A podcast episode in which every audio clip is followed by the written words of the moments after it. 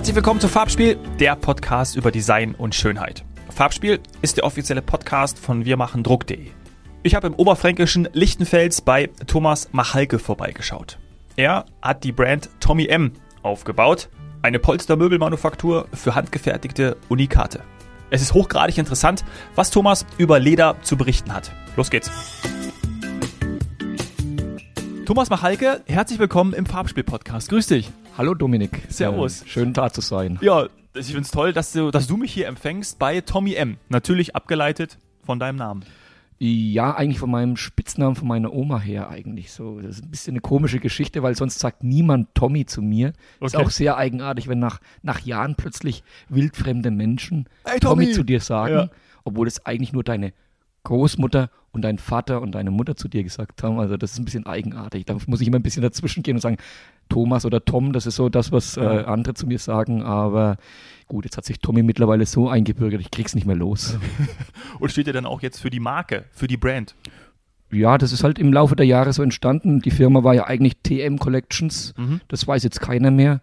Vorne auf dem und Schild habe ich es noch gelesen. Genau, genau, ja. weil es ist eigentlich die, die Firmen, die Firmierung. Ja. Und Tommy M ist faktisch eigentlich unsere erste damalige Marke gewesen, die wir auch mit viel Vehemenz gegen bei, bei Marken und Patentämtern durch, äh, durchziehen ACM, mussten, ja. weil lustigerweise jedes Mal Tommy Hilfiger im Weg gestanden war.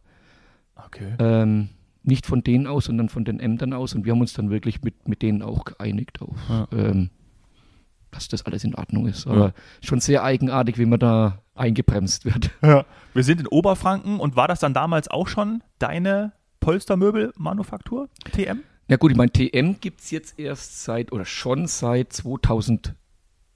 Ah, okay. Da ist es gegründet worden.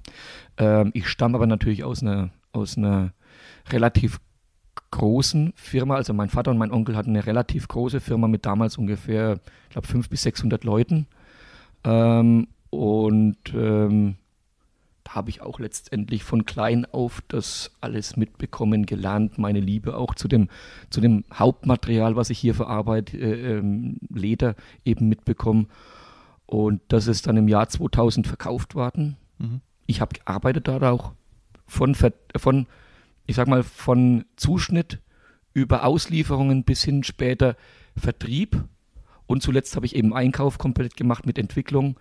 Ähm, und so im Endeffekt in der Firma mitgearbeitet, bis wir den Verkauf gemacht haben. Dann habe ich noch zwei Jahre länger dort gearbeitet und irgendwann, wie es dann in, ja gut, in Investorenhänden da, irgendwann verliert man da so ein bisschen die, die Lust auch und ähm, auch die Identifikation? Wie, Geht das sicherlich auch, ja. sicherlich auch. Aber gut, dann kam auch ein Unfall von meinem Vater noch dazwischen und dann und letztendlich war das hier auch, das hier sollte eigentlich eine Geschichte zwischen mit meinem Vater zusammen ein Neuanfang, so ein, weil es war ja so eine Geschichte, dass wir nicht, wir mussten nicht verkaufen damals. Und ja. es war einfach wie in einer alten Ehe. Mein Vater und mein Onkel, die haben sich dann einfach entschlossen, komm, 50-50 äh, war das eben, lass uns das Ding verkaufen, dann, dann ist jeder irgendwie, dann ist es, dann ist es eine saubere Sache. Mhm. Und ähm, mein Vater hat gesagt, komm, wir fangen was Neues an. Das war eigentlich unser Plan. Und dann ist mein Vater auch in 2002 letztendlich hier in dem in dem Gelände hier auch verunglückt und ähm, war halt dann bis zu seinem Tod nicht mehr, nicht mehr, ja, kaufmännisch, nicht mehr mhm. ähm, fähig, irgendwas zu machen. Und letztendlich musste ich es dann ohne Unterstützung faktisch neu anfangen. Ja. Jetzt sind wir 20 Jahre weiter. Jetzt sind wir 20 Jahre weiter und es ist immer noch schwierig. ja, aber das ist auch die beste, die, die besten Geschichten. Also immer, wenn, wenn alles geradlinig läuft und äh, dann hätten wir wahrscheinlich auch nichts zu erzählen, oder? Na gut, meine, es gab, es ging natürlich am Anfang schon, es war am Anfang sehr schwer, dann hast du, dann war es wirklich, dann hast du so eine, so eine Hochzeit gehabt, aber du hast natürlich immer so, so, ich meine, ich habe langsam das Gefühl, dass seit ich hier, seit ich das Ding hier habe, äh, hüpft die Welt von einer Krise in die nächste. Es war Finanzkrise, es war die Krise, dann kam Corona, dann, dann kam Ukraine. Also irgendwie hast du immer das Gefühl, irgendwie mal ein normales, normale Gibt's nicht. Gibt's nicht. Ne? Ja. Ich meine, es ist schwierig genug, in Deutschland etwas Handwerkliches herzustellen, was noch irgendwie draußen vermarktbar ist. Das ist mhm. schwierig genug, das irgendwie zu versuchen. Ja? Und dann, wenn du noch mit solchen, mit solchen äh, Unwägbarkeiten arbeiten muss, ist schon, ist schon Ja. echt hart. Ist es schwierig, weil Globalisierung, wir haben im Vorgespräch auch schon drüber gesprochen, natürlich Ja. einfach extrem viel asiatischer Markt. Und Naja, schauen wir mal, wenn man sich mal, wenn man mal, wenn man mal früh den, den, den Prospekt aufschlägt Mhm.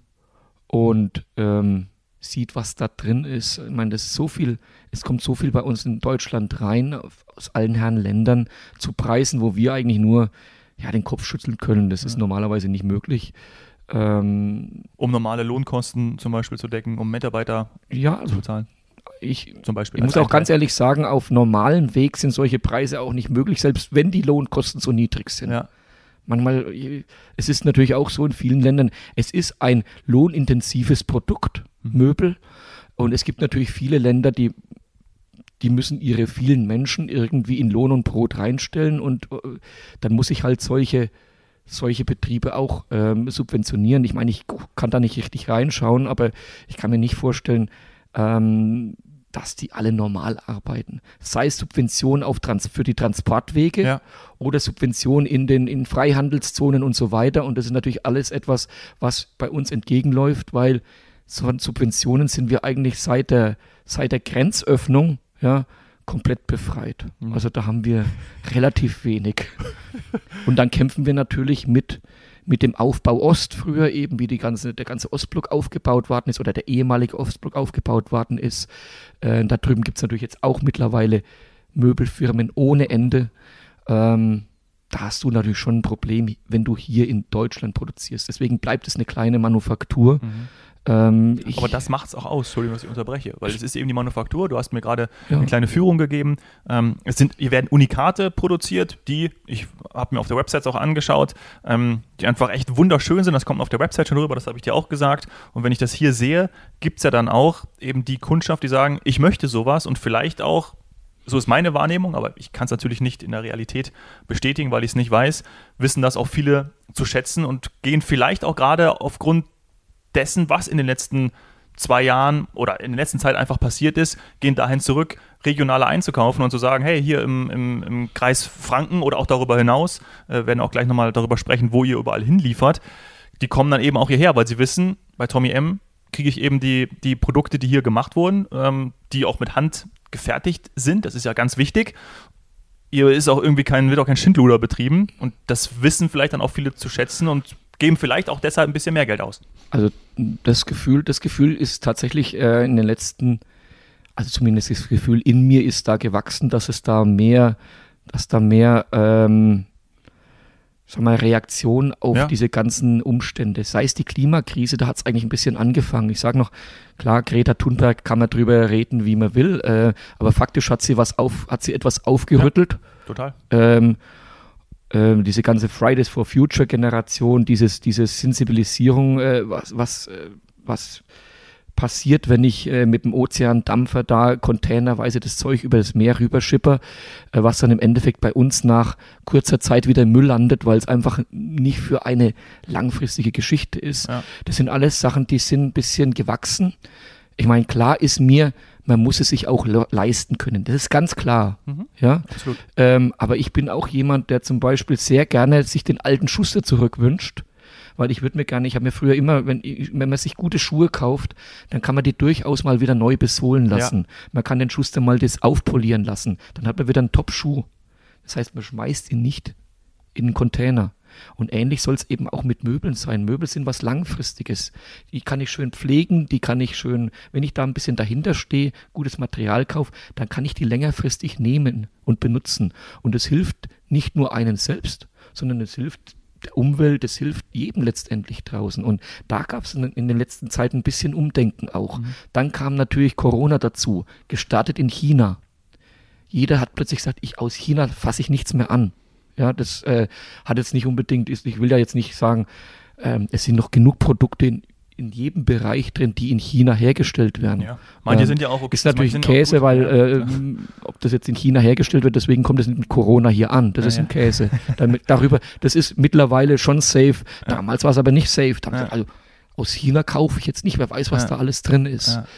Ähm, aber es hilft uns natürlich, dieses, dieses, dieses drüber nachdenken hilft natürlich. Ja. Ich meine, ich kenne ganz viele, die haben viel Geld, die geben für ihr Haus ein Wahnsinnsgeld aus. Die Küche steht mit 100.000 Euro drin, ja. Und beim Sofa wird irgendwas dann genommen, ähm, wo man sagt, ja, das sieht cool aus, aber wo es herkommt, was da drin ist und so weiter, spielt alles keine Rolle, interessiert ja. nicht. Ja. Ähm, das ist ein bisschen schade, aber da ist ein, da ist ein Umdenken gekommen. Mhm. Ähm, und für uns ist es halt das Gute, weil wir sind so ein bisschen, das was uns als früher ein bisschen, was für uns ein bisschen früher schlimm war oder schwierig war, wir sind ja keine, keine echte Marke. Dafür brauchst du, sag mal, viel längeres Leben. Mhm. Ja, da musst du auch viel Geld reinschmeißen. Ja. Ähm, das sind wir nicht. Wir sind eine, ich sag's mal immer so, so eine Art Community Brand, also jemand, der, der Leder oder sowas ähnliches sucht, der sowas Besonderes sucht, der kennt uns. Ja, aber wir sind jetzt nicht als Tommy M wirklich als Marke draußen stark bekannt, gerade in Deutschland. Mhm. Da sind wir gerade erst im, im Aufbau, dass wir unseren Namen da auch bekannter machen. Mit Stützpunkten in verschiedenen Städten, die wir jetzt mehr und mehr etablieren. In Ländern wie Österreich ist, fällt es uns einfacher, weil wir da schon seit Jahren äh, als Tommy M wirklich auch ähm, ausgezeichnet werden und auch in den, bei den kleineren Fachhändlern äh, oder den Möbelstudios gezeigt werden. Mhm. Da sind wir auch als Tommy M schon bekannter. Da bist du auch in der Tirolerin mal drin, in der Zeitung, im Kufstein, in der, bei, was heißt, wie heißt die, äh, Kitzbühler, mhm. Kitzbühler oder Kitzbühlerin. Solche Zeitungen und, und, und, oder Beilagen, das hilft uns natürlich schon. Mhm. Ähm, aber ansonsten eben keine richtige Marke. Das heißt, wir sind immer in so einem Nirvana drin. Die Markenhändler wollten uns nicht oder durften uns teilweise nicht nehmen weil ihre angestammten Marken gesagt haben, oh Moment, lass mal die Finger von dem.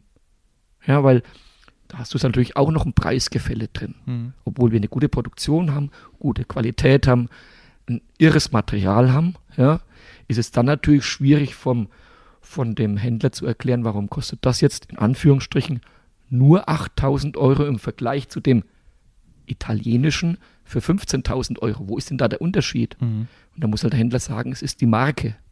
Ja, und den Marken passt natürlich nicht, wenn dann eben auch ein geiles Produkt für die Hälfte angeboten wird. Und mhm. deswegen ist es für den richtigen Fachhändler oder äh, äh, Markenhändler schwierig, uns zu zeigen. Mhm. Wir bringen dem sein komplettes Preisgefüge durcheinander. Und äh, bei den anderen Händlern draußen in Deutschland ist es so, dass wir sehr oft eben die Ab und nur nach oben sind. Dann wird es auch wieder schwierig. Mhm. Deswegen haben wir dann einen schweren Stand, aber es wird stetig besser. Ähm, vor allem eben, wenn du als Marke auch genannt wirst. Wenn dann auch bekannt ist, Produktionsstandort in Deutschland wird auch wirklich produziert hier. Mhm. Nicht nur hingeschrieben Made in Germany, sondern es wird tatsächlich hier auch produziert. Ähm, mit dem Aufwand, den wir hier treiben. Mhm. Lass uns doch mal dazu kommen, was hier alles produziert wird, wo es herkommt, weil das haben wir ja vorhin kurz auch schon angesprochen. Es wird benötigt äh, eine Schreinerei aus dem Umkreis. Ähm, du, brauchst eine, du, brauchst eine, große Schreinerei, mhm. die auf sowas spezialisiert ist. Die haben wir hier Gott sei Dank. Mit denen arbeiten wir schon seit Beginn an zusammen. Mhm. Ähm, du brauchst Schaumstoff natürlich innen drin. Mhm. Und da haben wir das Glück, dass hier zum Beispiel in Lichtenfels noch eine große Schäumerei ist mit Venendal.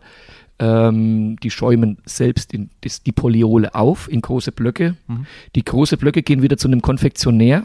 Der ist auch in Lichtenfels hier der konfektioniert für unsere Sofas im Endeffekt diese Schnittschäume in verschiedenen Raumgewichten, Stauchhärten äh, und so weiter. Ähm, du brauchst Metall innen drin. Mhm. Dafür haben wir einen Metallbauer, der alles für uns macht hier. Da haben wir zwei, zwei Metallbauer, aber alle im Maximalumkreis von 10 Kilometern, sage ich mal. Du brauchst ähm, Gemischkissen oder Füllge, gefüllte Kissen, mhm. das heißt so Inletkissen, die bekommen wir aus Thüringen. Das heißt, wir versuchen schon alles möglichst hier in dem, in dem Umfeld zu holen. Natürlich hast du so Sachen wie Füße, mhm. Metallfüße, die zum Beispiel aus der Türkei kommen. Ja, also verchromte Füße, solche Geschichten. Da sind wir eigentlich, da gibt es in Deutschland eigentlich keine, keine Struktur mehr. Galvanische Industrie ist äh, für so kleine kleine Teile ist kaum noch hier vorhanden. Mhm. Ähm, es gibt so Sachen wie Beschläge, die kannst du nur noch über Händler holen oder Großhändler holen, die das dann teilweise auch in China natürlich herstellen. Dafür haben wir hier die Industrie komplett verloren.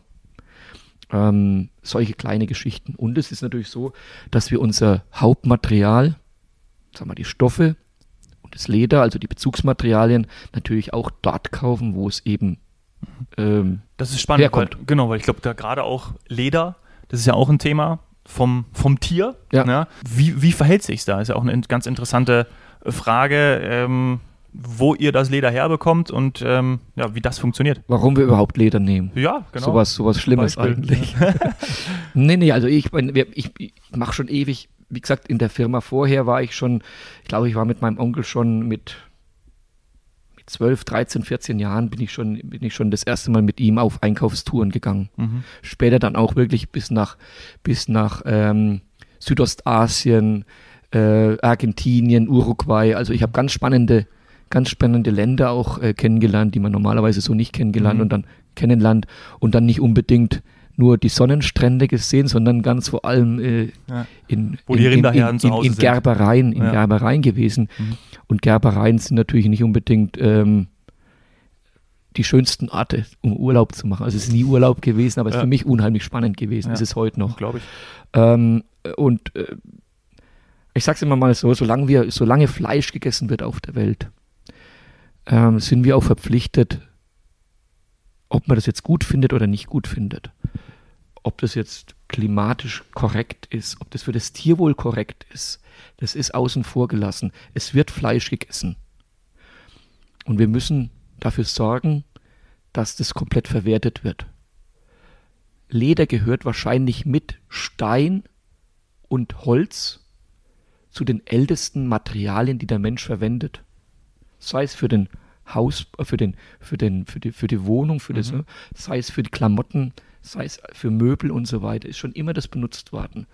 Ähm, und wir müssen letztendlich aus dem Material irgendwas machen. Wenn wir das wissen, dann äh, bekommt plötzlich Leder eine ganz andere Dimension, weil Leder ist jetzt zum einen Abfall, das übernehmen wir. Mhm. Wir machen verwerten das und geben das quasi ein zweites Leben, eigentlich ein Upcycling, mhm. komplettes Upcycling. Ähm,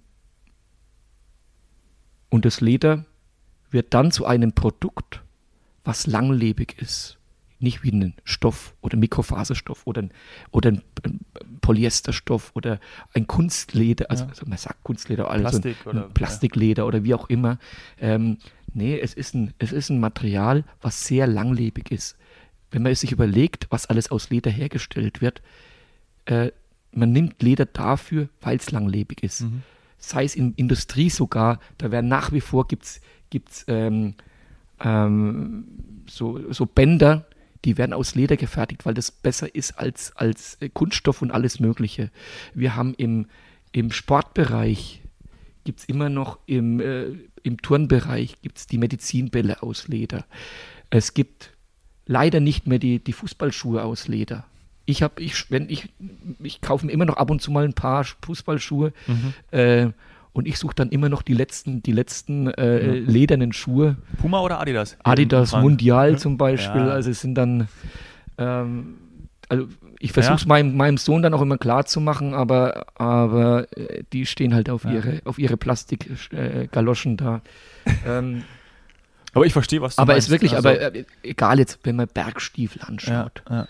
wenn man ähm, Arbeitsschuhe anschaut, es ist ja. wirklich Arbeitshandschuhe, es ist immer Leder dabei. Es ist ein langlebiges Material. Ähm, ja, und vor allen Dingen gibt es es ja. Also wie du gesagt hast. Es gibt, es, es fällt sowieso es an. Es ist da. Ja? Und das heißt, wenn man das alles mal zusammen paart, also man macht ein Upcycling aus dem Abfallprodukt, produziert ein Material, was langlebig ist, dann gibt es für mich eigentlich kaum ein ein nachhaltigeres Bezugsmaterial für Möbel, aber auch für Taschen, Schuhe und so weiter wie Leder.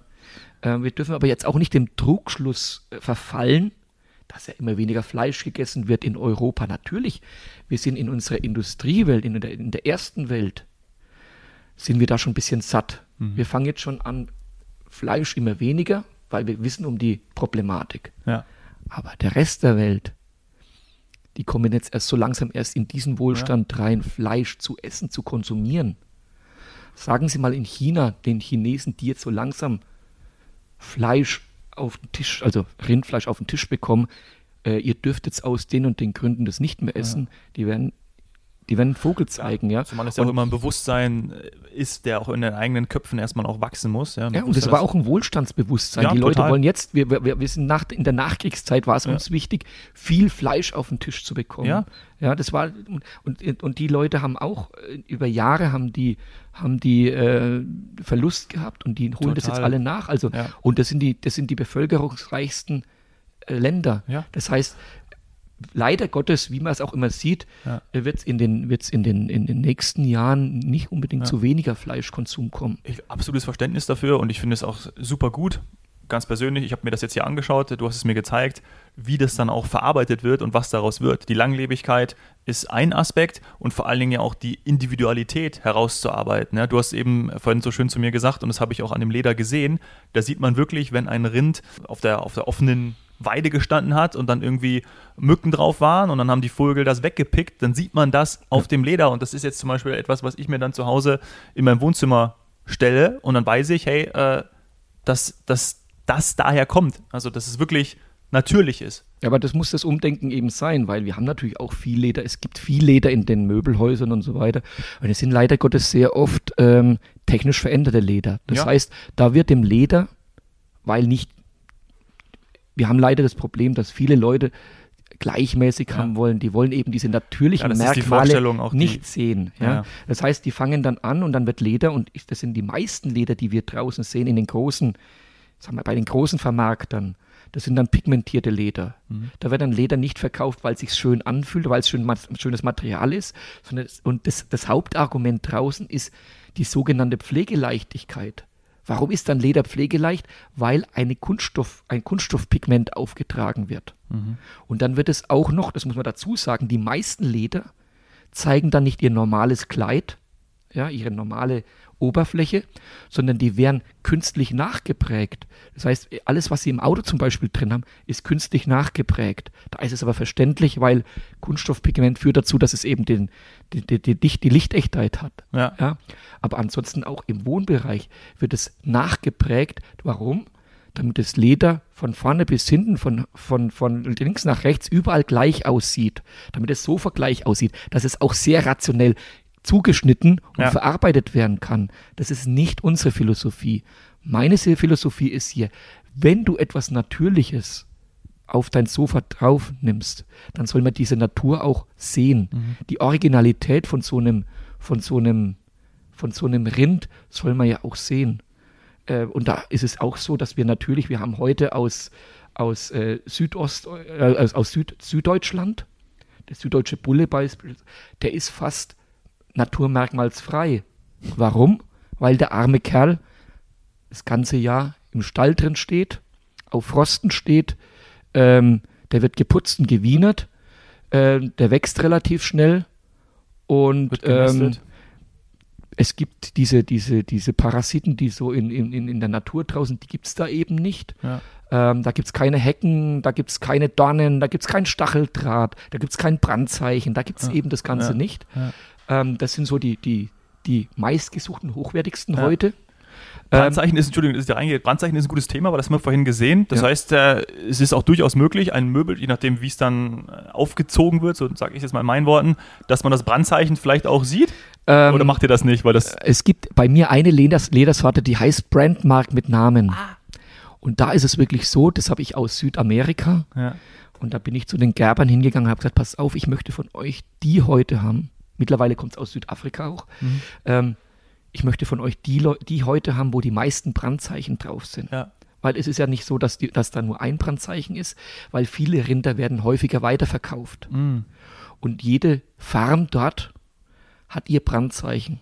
Weil anders können die es nicht ähm, Unterscheiden. unterscheiden. Das heißt, die werden dann mehrfach gebrandet. Äh, so kann es dann sein, dass die vier, fünf Brandzeichen eben haben. Und äh, das ist dann interessant. Bei dem Leder Brandmark wird es auch offen verarbeitet. Man muss natürlich vorsichtig sein. Weil natürlich jetzt gerade in Südamerika oder in Afrika, äh, da werden Brandzeichen verwendet, Symbole verwendet, die beispielsweise hier bei uns verboten sind Okay. oder in manchen Ländern nicht gerne gesehen sind. Ah. Also sprich, es gibt Runen SS-Runen, die da gebrandet werden. Okay. Das kann man natürlich nicht Das will verarbeiten. man natürlich nicht hier auf der Couch haben. Es gibt äh, sieben, Ster äh, sieben, siebenflügliche äh, Ja. äh, Kerzenleuchter, Ja, die ja, da gebrandet sind. Ja, da kann ich jetzt zum Beispiel, da ist es für Okay, mich das schwierig, nicht. das in, Ja, ja. In, in Arabien zu vermarkten. Ja. Also das ist, oder nicht in, in, in muslimischen Ländern, also je nachdem auch ein Kreuz ist dann schwierig. klar. Ja, also da muss man immer sehr vorsichtig sein. Ich hatte eine lustige Begebenheit mit, mit, mit, mit Österreich und das war mir bis dato nicht bekannt, ganz ehrlich. Ähm, da hatten wir ein Brandzeichen, da war eine 88 drauf. Haha. Ja, möglicherweise war es auch zwei Unendlichkeitszeichen übereinander, Ah, okay. aber das kann man natürlich beim Leder jetzt nicht sehen, ob das so rum oder so Ja. rum ist. Und ein österreichischer Kunde hat, hat, mich, hat mich also so richtig angeranzt, warum, wie ich denn sowas ja, ja. ähm, überhaupt Klar. verarbeiten kann. Klar. Und ich, mir war es ehrlich gesagt nicht Nee. bekannt bis zu dem Zeitpunkt. Ist in Österreich verboten. Ja. Seitdem passiert es auch nicht mehr, aber da muss man halt wirklich sehr Okay. vorsichtig sein. Okay. Aber ich finde das auch total, also nicht, dass, ähm, also dass sowas passieren kann, aber ich finde diese Individualität, die Unikate, finde ich so besonders, weil sie eben auch ihre eigenen Geschichten erzählt. Und wenn du ein Möbelstück zu Hause hast, was dann du auch dir besonders auswählst, weil man könnte ja auch, wenn man zum Beispiel hier ist, ähm, könnte man ja auch herkommen und sagen, hey, ich möchte das in, wenn man mit dir spricht, mit, deinen, mit den Verkäufern spricht, ich möchte das in der und der Art haben, dann kann man sich das ja auch so noch so ein bisschen individualisieren. Ja? So ich kann jetzt nicht sagen, ich hätte jetzt gern das Brandzeichen, Nee, aber- nee, nee, aber- meine Initialen und das mitten auf dem Sitz. Also das Nee, aber ich meinte dann auch äh, weg von den, von, den, von den Brandzeichen, wenn wir jetzt sagen, okay, ich möchte das Möbelstück haben in der Form. Ähm, und da habt ihr auch Namen gegeben, habe ich gesehen. Darauf wollte ich nämlich hinaus. Ja, und ähm, da habe ich mir nämlich was, äh, was habe ich einfach online geschaut, als ich mich hier auf, auf unser Gespräch vorbereitet habe. Und habe ich mich zum Beispiel in äh, das Sofa Livorno verguckt. Ja. und dann lese ich da, das kann ich ja mal kurz, kurz äh, vorlesen, das habe ich mir rausgeschrieben. Die geschwungene Form der Armlehne lädt dazu ein, der Realität zu entfliehen, den Alltagsstress hinter sich zu lassen und seiner Seele etwas Gutes zu tun.